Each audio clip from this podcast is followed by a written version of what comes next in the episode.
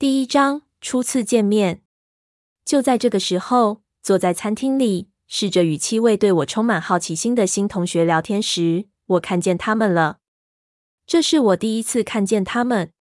妈开车载我一路往机场奔去，车窗摇下后，此时的凤凰城户外约为二十四度，朗朗晴空，万里无云。我穿上最心爱的衣服，白色网状花纹的无袖衬衫，用一种告别阳光的心态穿上它，随身还携带了一件羽绒大衣。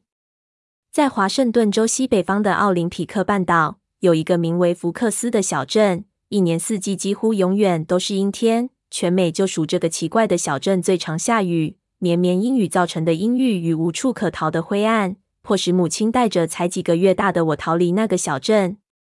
一直到我十四岁之前，每年夏天暑假，我都被迫要回到那里待上一个月。十四岁那年，我终于采取坚定立场，表明我的态度。因此，过去三年的暑假，我父亲查理改带我到加州度假两周。但我现在却要到福克斯去，这是我做过最糟糕的事。我讨厌福克斯，我爱凤凰城，我爱凤凰城的阳光及高温，我爱这个充满活力与无限可能的城市。贝拉，母亲对我说，他在我上飞机前说了不下上千次：“你不用这样做的。”我和母亲长得很像，但她是短发，而且脸上带有笑纹。当我望着她单纯天真的大眼睛时，不由得涌起一股心痛的感觉。我怎么能离开我最心爱的母亲，这个随心粗心的女人，而不留下来照顾她？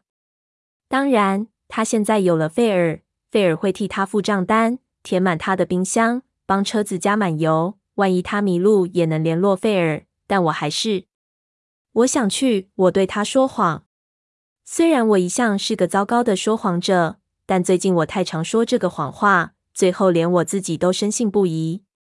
帮我问候查理，他勉强接受地说：“我会的，我很快就会再见到你的。”他坚持：“只要你想，随时都可以回家。只要你需要我，我一定会回到你身边。”但我看得出来，他那承诺的眼神后面隐藏着牺牲的神情。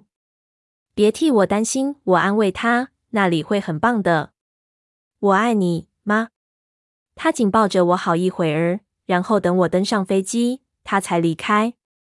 从凤凰城到西雅图的航程约四小时，接着要花一小时搭乘小飞机到安吉拉斯港，再经过一小时的车程才能到达福克斯。我并不讨厌飞行，但和查理在车上共度的这一小时却让我有点担心。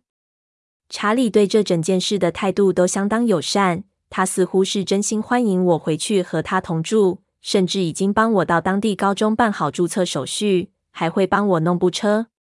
但和查理同住一定会挺尴尬的，我们两人都无法毫无顾忌的讲电话，我也不知道该如何在他面前自在的讲电话。我知道他对我这个决定感到困惑，就像妈之前的反应一样，因此我必须在他面前隐藏起我对福克斯的厌恶。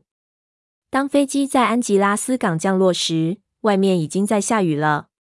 我不会把这当成预兆，只是无可避免的天气罢了。我已经跟太阳说过再见了。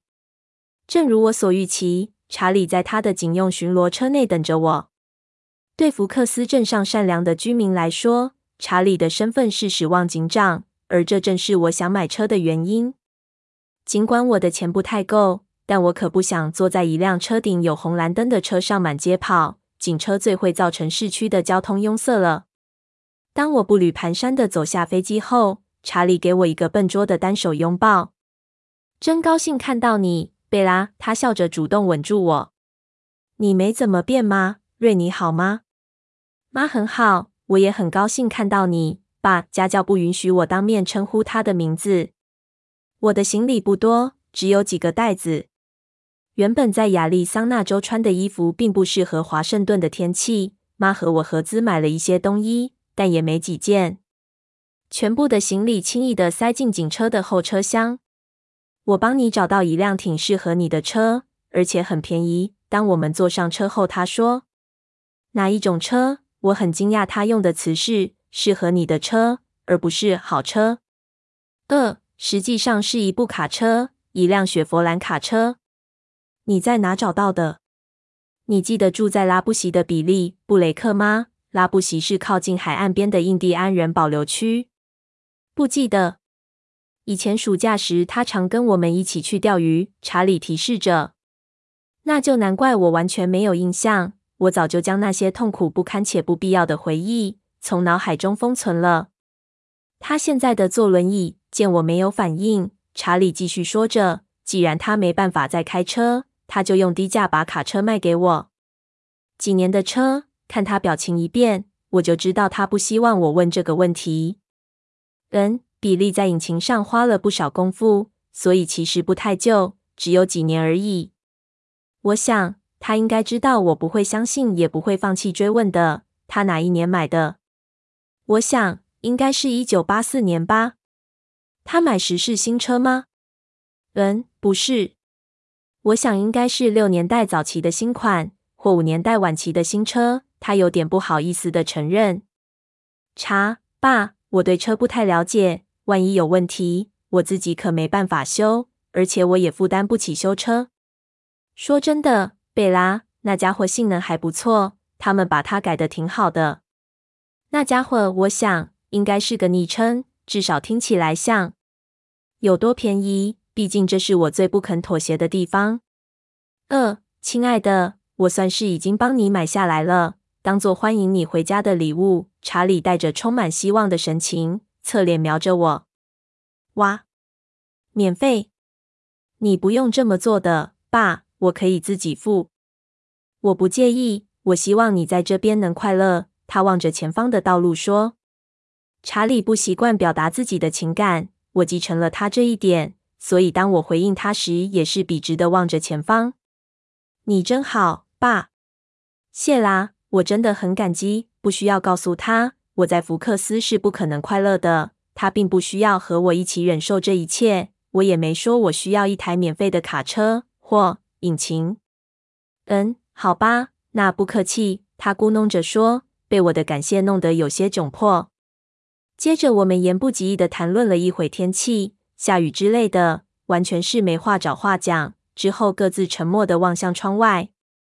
这里很美，我无法否认。放眼一片绿意绿树，树干上覆盖的苔藓，浓密垂悬的枝叶，草地上的蕨类，就连空气中都充满绿叶香。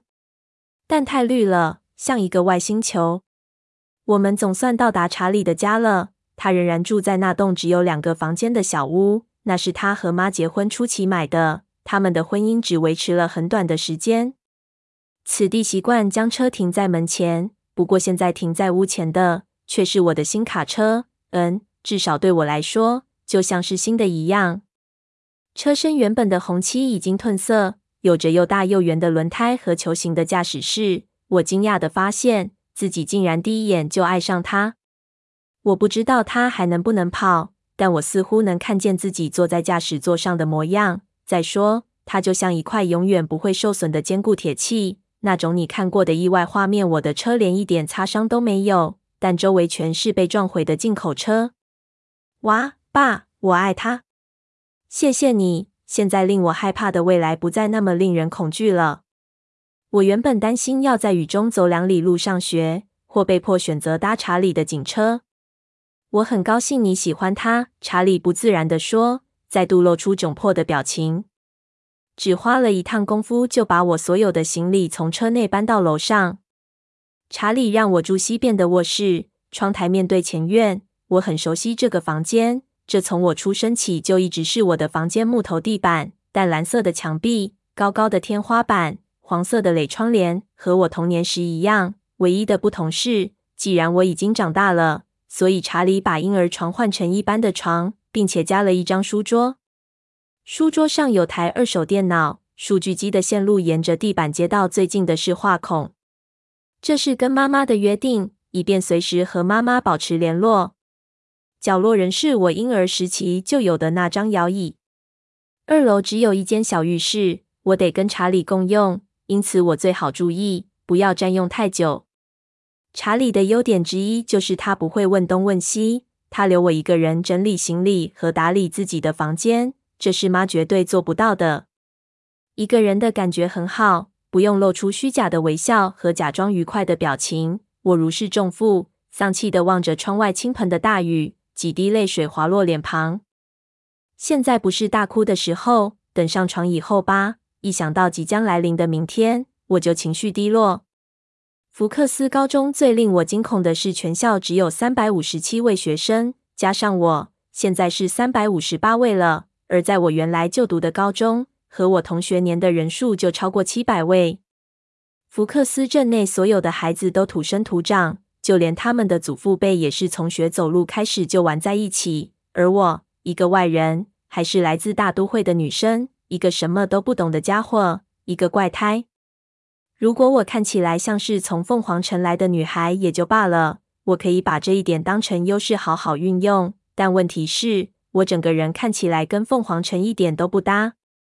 一般人的印象中，在阳光城市长大的人应该拥有晒得很阳光的古铜色肌肤，充满运动细胞，身手矫健，金发飘逸，像排球队员或啦啦队员之类。而我却刚好相反。尽管生活在阳光城市，我却拥有一身白皙的肌肤，也没有蓝色眼珠，更别提我这头红棕色头发。我很纤瘦，但绝不是运动员那块料。我严重的缺乏手眼协调能力，任何球类运动只会让我出糗，不但会伤到自己，还会伤到当时在我附近的任何人。当我将所有的衣物都放进老旧的松木衣柜后，我拿着装有盥洗用品的袋子到浴室，将自己好好梳洗一番。一整天的旅程下来，我还没机会打理自己。望着镜子，梳理一头又乱又塌的头发，也许是因为灯光，我看起来一副营养不良。鬼一般的模样，白皙的肌肤近乎透明，正常情况下会带点红润，相当漂亮。但现在的我一点血色都没有，干净的肌肤极为惨白。望着镜中憔悴苍白的影像，我终于对自己承认，我一直在欺骗自己，我跟这里完全不搭。再说，连在以前那所近三千名学生的学校中，都无法找到生存的空间。怎么可能有机会在这间小学校中过得更好？我和同年纪的人一直处不来，实际上可能是我跟所有人都处不来，就连我妈，她已经是这个地球上跟我最亲的人了，但我和她之间的相处也是问题不少。两人总是不同调，就好像从我眼中看出去的世界和大家看到的永远不同。可能我的思考方式异于常人吧。但是造成这个现象的理由何在，并不是重点，重点在于后续的影响，而明天将是一切的开始。这一晚我睡得不好，即便停止哭泣后还是一样。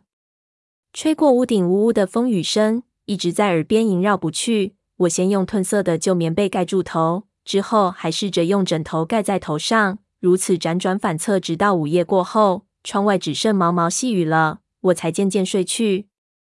早上起床，从窗外望出去是一片浓雾。我的幽闭恐惧症又出现了。我将永远看不到天空，就像住在笼子里似的。我和查理一起沉默地吃着早餐，然后他祝我在学校一切顺利。我谢过他，知道他的祝福对我来说是不可能实现的。好运总跟我无缘。查理先出门到警局去，警局是他的一切，他的妻子和家人。他出门后。我坐在方形老橡木餐桌旁，与桌子不搭调的椅子上，看着这间小小的厨房。黑色的镶嵌墙面，明亮的黄色橱柜，地面是白色的塑胶地板，和记忆中完全一样。那座橱柜是我母亲在十八年前漆的，希望为家里增添一些阳光气息。小小的客厅壁炉上有一排照片，由前往后分别是查理和我妈在拉斯维加斯的结婚照。我出生时三人在医院的合照，护士帮忙拍的。再来是一系列我从小到去年为止的学校生活照片，这让我感到有点难为情。我得想办法要查理将它们收起来，至少在我住在这里的这段时间。环顾室内，种种的一切都显示着查理似乎尚未忘怀吗？这让我感觉极不自在。我不想太早到学校，但也不想再待在这屋内。我披上夹克。自己觉得挺像防毒罩衣，冲进雨中。屋外下着毛毛雨，但还不至于立刻把我淋湿。我很快就找到一直藏在屋檐下的钥匙，把门锁好。穿着新买的防水靴，走动时溅起的泥泞让我更为不安，几乎失去勇气。我想念平常踩在碎石路上发出的嘎吱声，但我不能停。我要快点进入我的车内。重重的湿气让我的头发粘在外套帽子上。我快步走着，想尽快逃离这浓雾般的细雨。坐进卡车，车内既舒服又干燥，可能是比利或查理之前清洁过，但褪色的座椅上仍然残留微微的烟草、汽油和薄荷的味道。引擎很快便启动，我松了一口气，但引擎空转的声响大得吓人。嗯，像这种老卡车总会有点瑕疵的。古董级的收音机竟然还能听，这倒是超乎我的预期。学校很好找，虽然我之前没来过。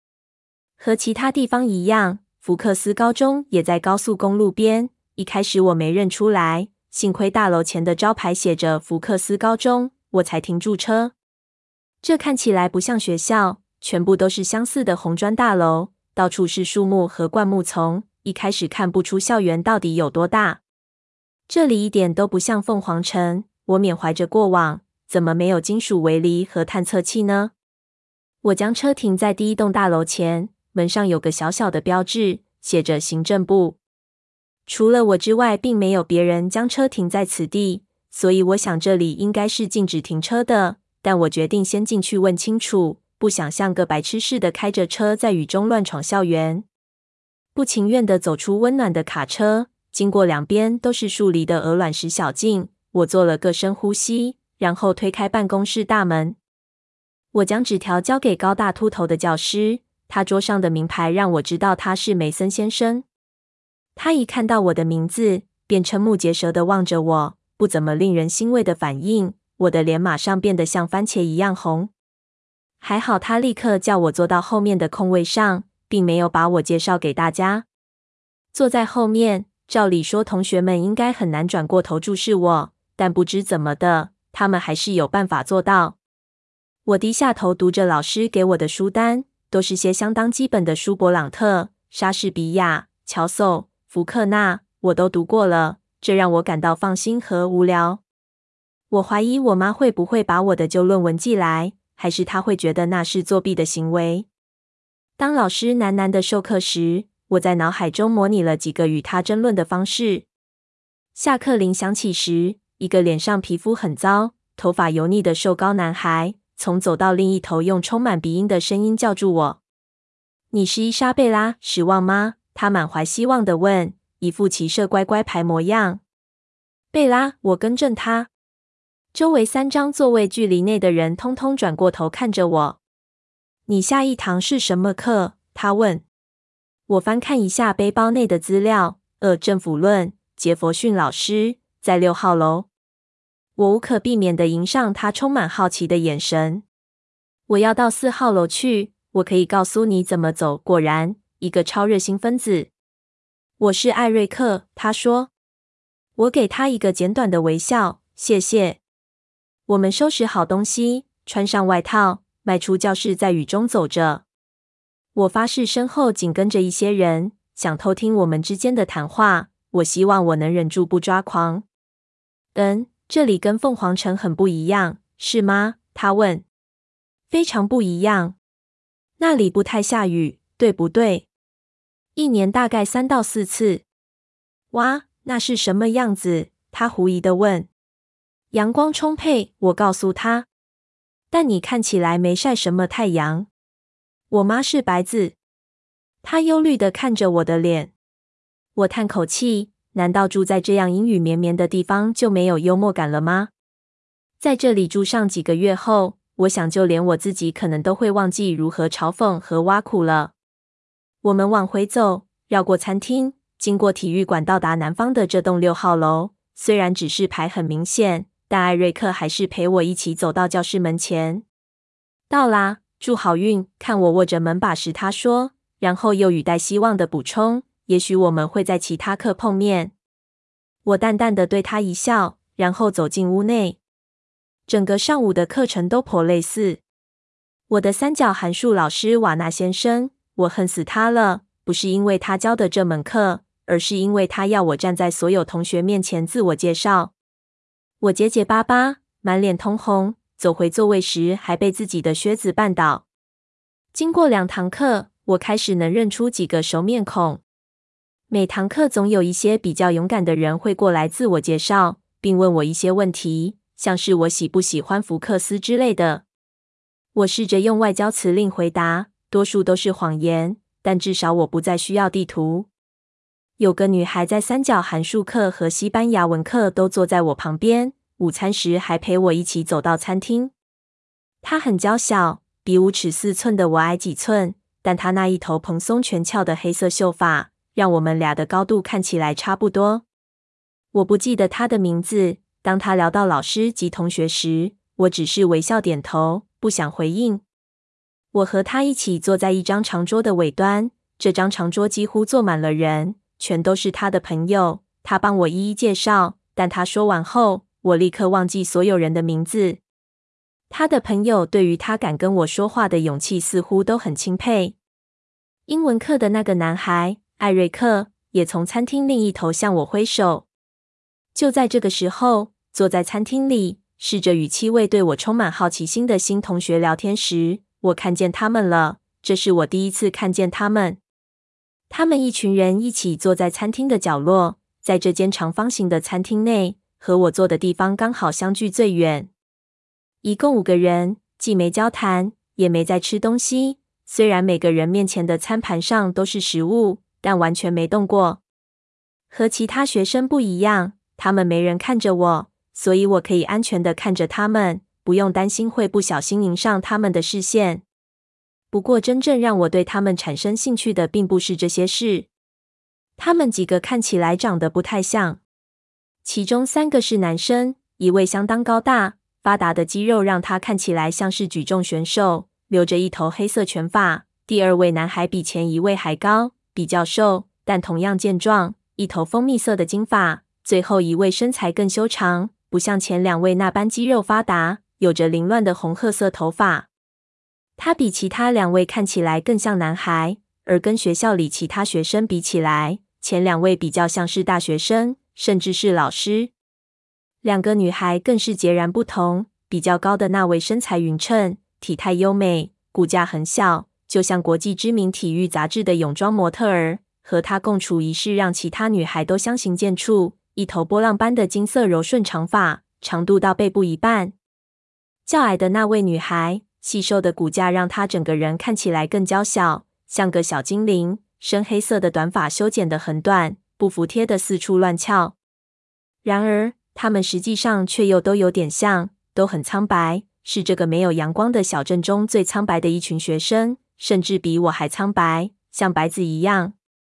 虽然他们的发色不同，但全都是黑眼珠，而且全都有黑眼圈，暗紫色，像淤青般的黑眼圈。好像他们晚上全都没睡好，要不然就是被打肿的伤口还没完全愈合。虽然他们的鼻子全都又挺又美，但这些都不是我无法移开视线的主要原因。不否认，一开始我是因为他们的脸才注意到他们。和周围的人比起来，他们这一群人如此相似，却又如此与众不同，全都拥有令人惊艳的超凡美丽。那是一种你从未预期会在寻常百姓中见到的脸庞，只可能出现在图片或时尚杂志内，或是世界名画中的天使。很难说谁比较漂亮，漂亮的金发女郎，还是俊美的褐发男孩。他们的目光并未注视彼此，也没有望着其他学生，而是望向不特定的远方。当我看着他们的时候，个子娇小的那位女孩拿起她的餐盘。上面放着没动过的汽水及没咬过半口的苹果，用一种伸展台上才有的优雅步伐，很快地走出餐厅。我望着他，对他有如跳舞般轻盈的步伐惊叹不已。然而出乎我的意料，他将整个餐盘上的食物都倒掉后，便从后门离开，快得让我以为自己眼花了。我将视线转回其他人，他们仍然维持着不动的坐姿。那些人是谁？我问那个西班牙文课坐在我旁边，但我不记得名字的女生。她抬起头，打算看看我指的是谁。虽然她很可能早已从我的声调中猜出来。五个人中，教授也比较年轻的男生突然望向她，但他只瞄了一眼，他的黑眼睛就转向我。他看了我一眼，很快的又将目光移开，比我想的还快。但这一瞥还是让我脸上闪过难为情的神色，忍不住垂下视线。他面无表情的快速一瞥，有点像是他喊了他的名字后，他不情愿的回应，但决定不说话的样子。我隔壁的女孩一边咯咯傻笑，一边像我一样低头望着桌子。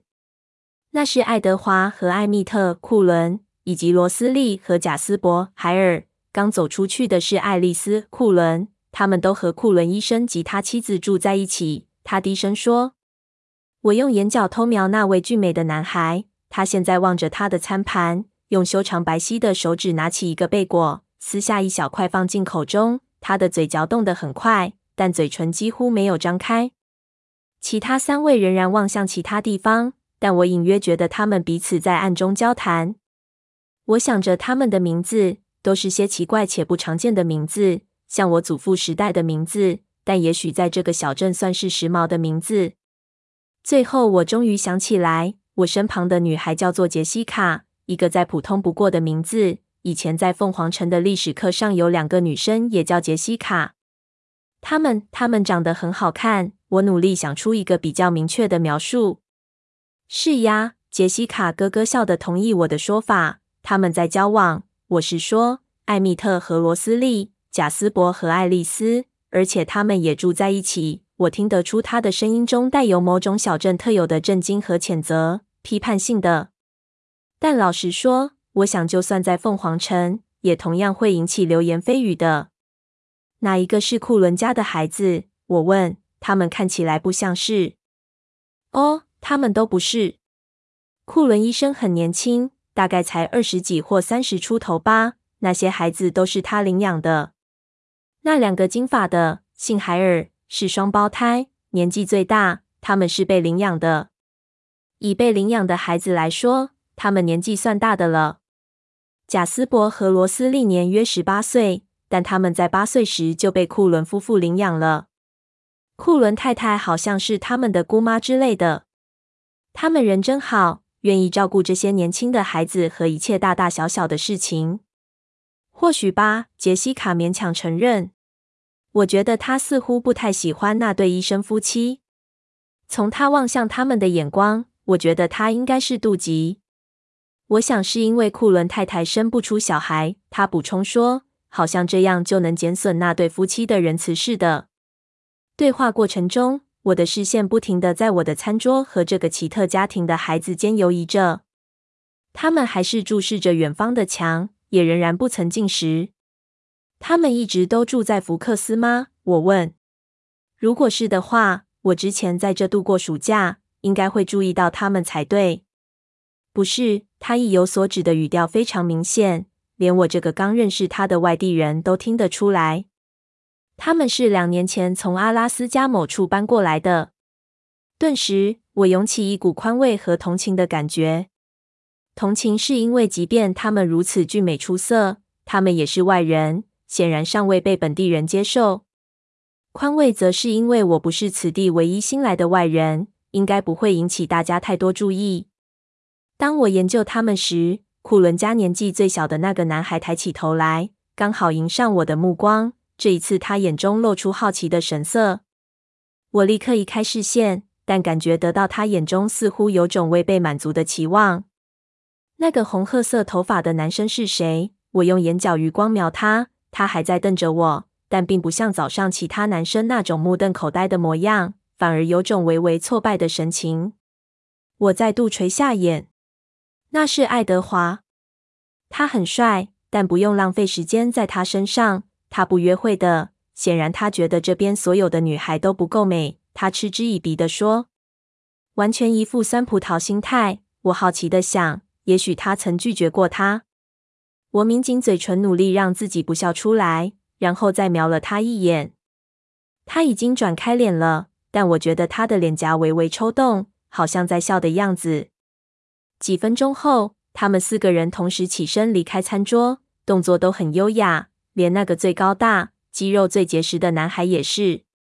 这打断了我对他们的凝视，而那个叫爱德华的男孩也没再看我一眼就走了。我和杰西卡及他的朋友们又坐了好久好久。那比我自己一个人时花了更多的时间。现在让我有点担心第一天下午的课会迟到。其中一位我认识的新朋友贴心的提醒我，他叫安琪拉。接下来的二级生物课会和我同班。我们一同沉默的走到教室，而她也是个很害羞的女孩。当我们进入教室后，安琪拉走到一张黑色的实验桌旁坐下。这张桌子和我之前高中用的一模一样。他旁边的座位有人了。事实上，所有的桌子旁都有人坐，只剩中央走道旁有一个空位。我认出爱德华·库伦那头不寻常的红发，他就坐在那个空位旁边。我走过走道，向老师介绍自己，并请他在我的字条上签字，一边偷偷瞄着爱德华。然后，当我走过他身边时，坐在位置上的他突然全身一僵，脸上露出奇怪的表情，迎向我的目光带着敌意与怒气。我吓了一跳，很快的移开目光，整个脸立刻泛红。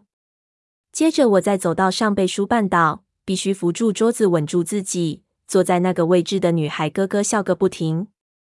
我注意到她的眼珠是黑色的，煤炭一样乌黑。班纳先生在我的纸条上签字后，递给我一本书，一点都不打算向全班介绍新同学。我想我们应该能相处得不错。当然，班纳先生别无选择，只能叫我坐在教室中央唯一的空位。当我走过去坐在爱德华旁边时，一直低垂着眼，对他充满敌意的表情深感困惑。从我坐好到把书放在桌上，我一直低着头，但我能从眼角余光看到他姿势的改变。他坐在一角，身子尽量远离我，一副闻到臭味的样子，将脸转开。悄悄的，我闻了一下自己的头发，带着草莓的味道，那是我最喜爱的洗发精。我应该也没有体臭。我让头发垂在右肩，像厚重的窗帘般隔在我们之间，努力将注意力集中在老师身上。很不幸，这堂课上的是细胞解剖学，有些部分我已经学过了，但我还是仔细的抄笔记，并且一直低着头。即使如此，我仍然克制不住的从发间缝隙偷瞄身旁这个奇怪的男孩。整堂课，他都僵硬的坐在一角，尽可能离我越远越好。我看到他放在左腿上的手紧紧的握成拳状，白皙的肌肤上青筋浮现，这表示他的紧张一直没有解除。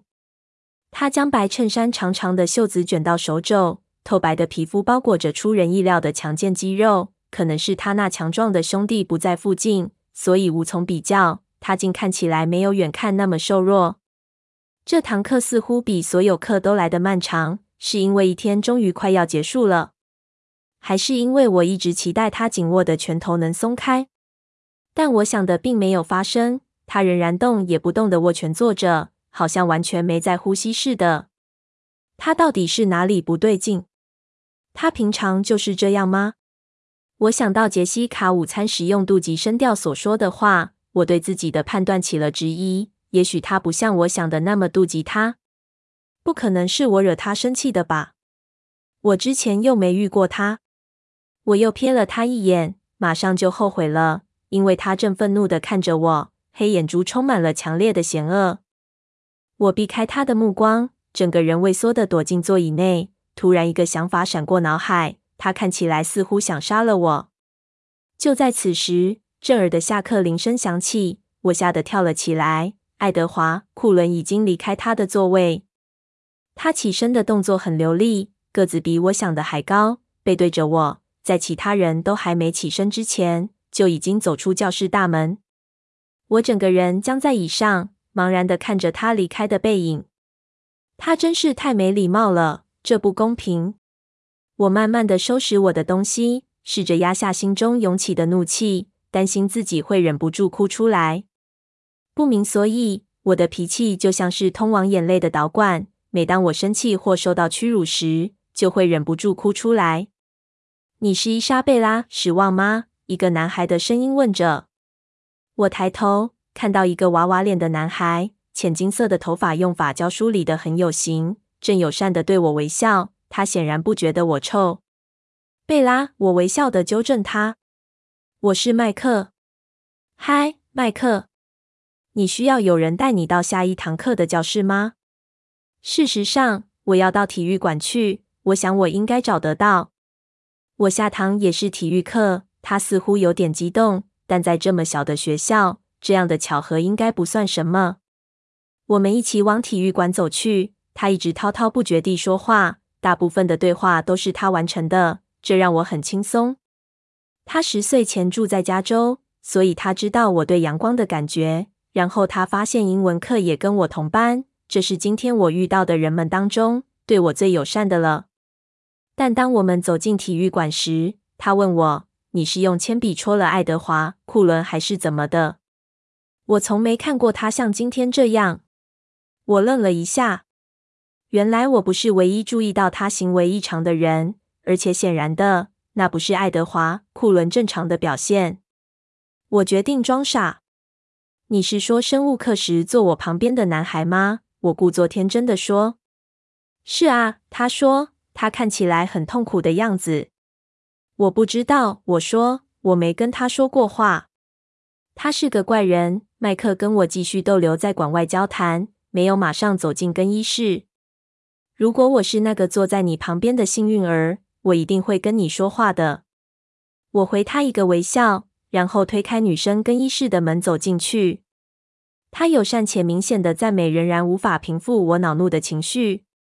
体育老师克拉普教练递给我一套制服，但并没有叫我这堂课就要换上。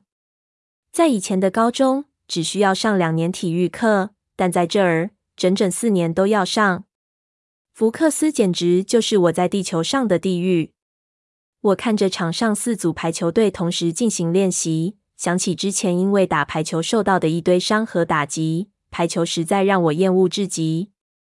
最后一局终于结束了，我缓缓地往办公室走，要交还教师签名的纸条。绵绵细雨仍然下个不停，但风变强了，温度变得更低。我用手臂紧紧环抱着自己。当我走进温暖的办公室时，差点想马上转身夺门而出。爱德华·库伦就站在柜台前。在我前面，我立刻认出他那蓬乱的红褐发。他显然没有注意到我进来的声音。我背对着墙站，几乎都快贴到墙上，等候接待员叫我。他低声跟接待员争辩着，声音悦耳动人。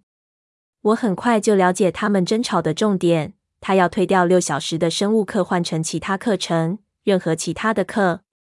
我不敢相信是因为我的关系，一定有其他原因。在我进入生物教室前，一定有发生别的事。他脸上的表情一定是因为其他事情而愤怒。一个陌生人怎么可能那么突然又强烈的憎恶我？门又开了，冷风倏地吹进屋内，桌上纸张被吹得沙沙作响。我飞扬的发丝缠绕在脸上。一个女孩走了进来，朝桌上的金属栏放下一张纸，又马上转身走出去。但爱德华·库伦整个背顿时僵直。他慢慢的转身，怒视着我。他的脸真是该死的俊美，但眼神却充满厌恶。我害怕的全身战栗不已，汗毛直竖。虽然他的注视只有短短几秒，却像寒风一样让我全身颤抖。他转身继续跟接待员对话。那就算了，他用轻柔的声音匆匆地说：“我现在知道没办法了。谢谢你。”然后他转身，看也不看我一眼，就推开大门出去。我温顺地走向桌前，脸又整个泛红，将我的纸条递过去。第一天过得如何呢？亲爱的，他像母亲一样慈爱地问我。很好，我说谎，但我的声音听起来很虚弱。他看起来也不相信。等我坐上卡车时，停车场大部分的车都已经开走了。在这个潮湿的绿色小镇，卡车内这片小天地对我来说就像家一样。几乎是天堂。我在车内坐了好一会，茫然地从挡风玻璃望向车外。寒冷的天气让我需要暖气，所以我转动钥匙发动车子，引擎又大声地吼叫起来。我掉头往查理家开去，一路上试着忍住不可恶意的泪水。